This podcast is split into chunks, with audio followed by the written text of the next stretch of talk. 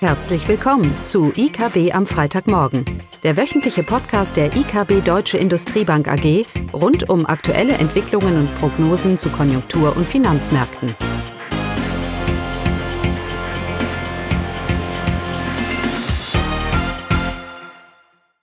Willkommen zu IKB am Freitagmorgen, heute mit Klaus, Caroline und mir Eugenia.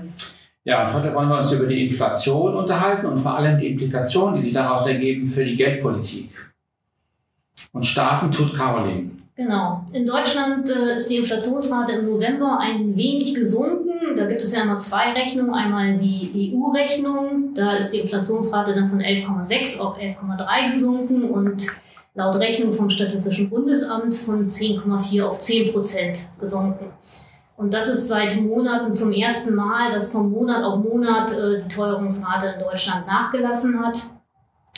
Zuvor war es immer so, dass die Inflationsrate fast kontinuierlich seit Anfang 2021 gestiegen ist. Äh, und äh, am Ende vom 2021, also noch vor dem Ukraine-Krieg, äh, lag sie bereits bei 5 Prozent.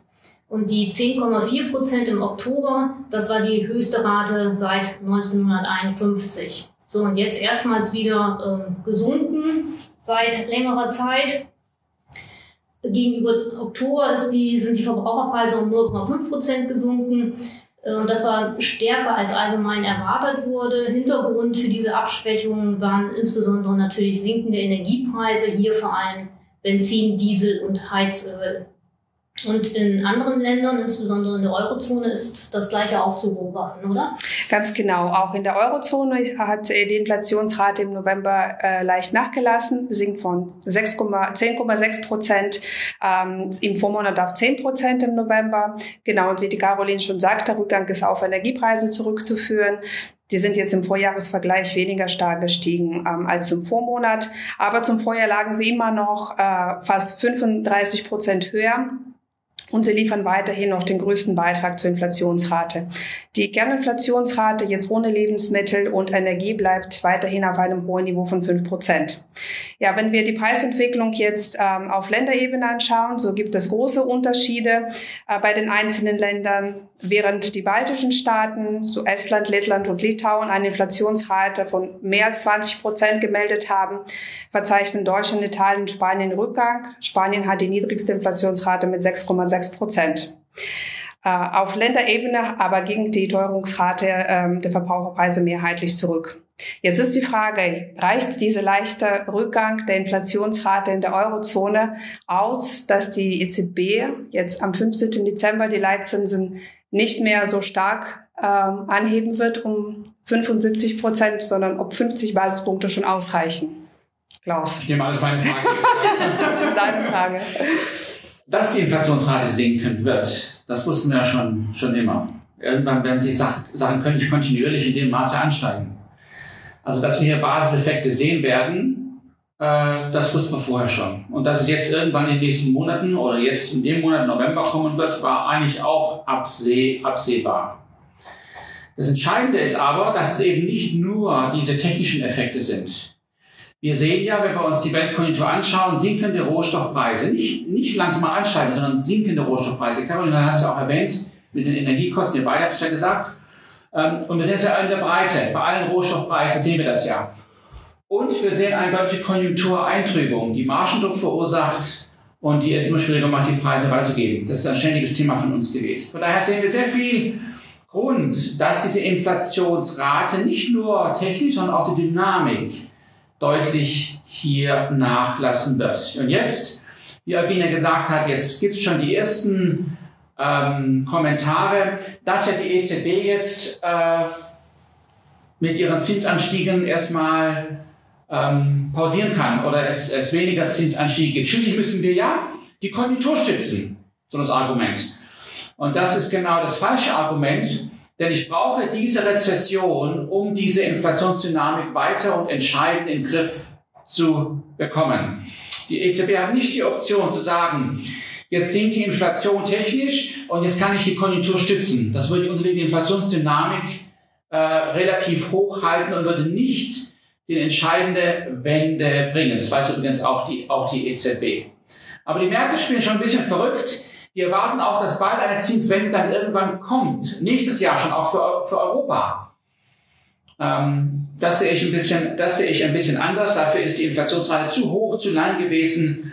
Äh, und zweitruhende Effekte, die unterliegende Inflationsdynamik ist auch durchaus noch sehr aktiv, sehr ähm, Präsent. präsent. Dankeschön. Und von daher müssen wir diesen schmerzlichen Weg durch diese Rezession gehen. Das ist der entscheidende Punkt hier. Darum werden Zinsen vielleicht etwas höher für länger bleiben, als es die Märkte aktuell erwarten. Heißt natürlich auch, dass wir hier keine V-Erholung erwarten in der Konjunktur. Wie können wir auch. Wir haben ja auch gar keinen Schock gehabt in dem Sinne, sondern wir haben eine durch steigende Zinsen induzierte und über einen realen Einkommensverlust induzierte Rezession durch die wir jetzt durchschreiten müssen, um diesen Preisbildungsprozess nachhaltig zu beeinflussen und die Inflation in, in den Griff zu kriegen. Ähm, und darum wird diese Inflation vielleicht nicht so stark sein, wie man das manchmal erwartet hat. Einbruch ist ja auch das Thema. Das wird sicherlich nicht der Fall sein, aber sie wird sich eben, eben hin, hinziehen.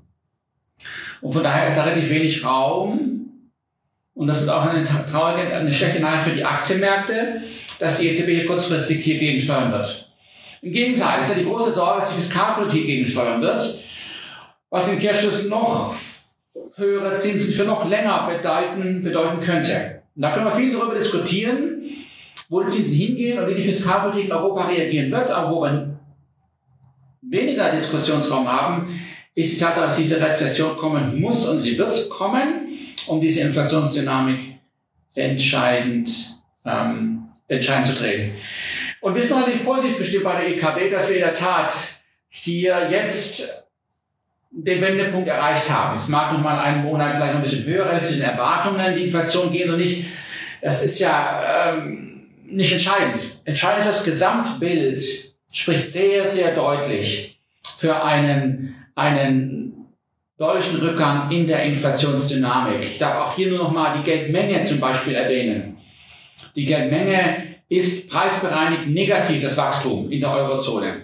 Das heißt, die Geldmenge wächst langsamer als meine Inflation. Das muss ja eine Rezession verursachen. So straff ist die effektive Geldpolitik ähm, schon. Und wir sehen es ja auch in der Kreditvergabe, vor allem natürlich auch im Immobiliensektor. Der entscheidende Punkt ist, dass wir jetzt am Anfang stehen von schlechten Konjunkturdaten. Ja, wir schauen aufs BIP im dritten Quartal, das war gar nicht mal schlecht, weil das spielt auch keine Rolle. Die Zinsanstiege dieses Jahr werden ihre Auswirkungen nächstes Jahr zeigen. Und dann werden wir da nicht nur schlechte Stimmungsindikatoren bekommen, sondern werden realwirtschaftlich schlechte Zahlen bekommen. Das steht uns noch, uns noch bevor. Und sicherlich wird der Druck mehr und mehr auf die EZB kommen, hier eine Wende einzuleiten. Ich darf nochmal sagen, das wird sie nicht tun, das kann sie nicht tun bevor diese Inflationsdynamik nicht nachhaltig unter, drei, unter den äh, oder wieder in, in line mit dem Inflationsziel ist. Und in dem Zusammenhang ist mal die Frage, was ist denn so die Prognose jetzt für Inflation eigentlich für nächstes Jahr, Caroline? Also für Deutschland im laufenden Jahr liegen wir bei 8 Prozent, da fehlt ja nur noch ein Monat. Nächstes Jahr gehen wir davon aus, im Durchschnitt bei 5,6 Prozent. Und das bedeutet natürlich, wie Klaus gesagt hat, dass im von Monat zu Monat die Inflationsrate sinken wird und Ende 23 werden wir uns dann auch allmählich den 2% nähern. Ja, nicht nur allmählich, ich glaube, wir machen noch deutliche Schritte, wo wir jetzt sind, bis dahin, bis dahin. Und vor allem wird sich das Bild drehen, das Erwartungsbild über die Inflation. Wir haben ja jetzt schon den ersten Schritt gegangen. Vor einem halben Jahr hatte man noch große Zweifel, ob die EZB überhaupt etwas tun wird, kann, möchte. Das haben wir endlich, können wir endlich mal einen Haken dran machen. Sie wird, sie wird agieren und sie hat sich Raum geschaffen zu agieren. Ja? Und der nächste Schritt ist jetzt zu, in diesem Schatten dieser Konjunktureintrübung jetzt nicht darauf zu hoffen, dass hier wir hier kurzfristig eine Zinswende sehen, äh, sehen werden. Übrigens, ähm, du hast die EZB erwähnt am 15. Dezember. Das wird, glaube ich, das erste Mal sein in zwei Jahren, dass sie ihre Inflationsprognosen vielleicht sogar nach unten nehmen muss für nächstes Jahr. Wird spannend bleiben. Aber ich glaube nicht, wie gesagt, wir haben ein viel Argumentiges gebracht, warum die Zinsen nicht, nicht schnell sich drehen können. Ich tue mir schwer zu glauben, dass sie im nächste Woche, nächste Woche, nächste Woche ist es? Zwei Wochen. Zwei Wochen. hier mit nur 50 Basispunkten, wie der Markt erwartet, die Zinsen anheben wird und nicht mit 75. Ich weiß nicht, ob, die, ob es jetzt klug ist, jetzt schon zu signalisieren, dass man hier äh, äh, ein gewisses Niveau, das Finalniveau in den Zinsen erreicht hat. Ich meine, am Ende ist es eigentlich egal. Das ist wie mit einer, mit einer Seilbahn. Bevor die Seilbahn ankommt, muss sie sich ja irgendwann mal verlangsamen. Wäre, wäre wünschenswert. Äh, und wir gehen davon aus, dass die Zinsen bei 2,5, 3 Prozent sein werden im zweiten Quartal. Ob sie jetzt bei 2,5 oder 2,7, 5, das wird sich jetzt noch zeigen. Aber da werden wir uns einpendeln. Das Entscheidende ist, dass wir sagen, da wird die EZB auch aufhören. Da wird der Handlungsdruck erstmal weg sein. Und er wird aber dann wieder kommen, weil man ja dann sie nötig über Zinsen zu senken. Und das glauben wir eben wird frühestens 2024 vielleicht der Fall sein. Aber sicherlich nicht nächste, nicht nächstes Jahr. Von daher, diese Inflationszahlen, es sind nur, es ist nur ein erster Schritt, Karol und Eugenia, aber es passt schön in unser Bild.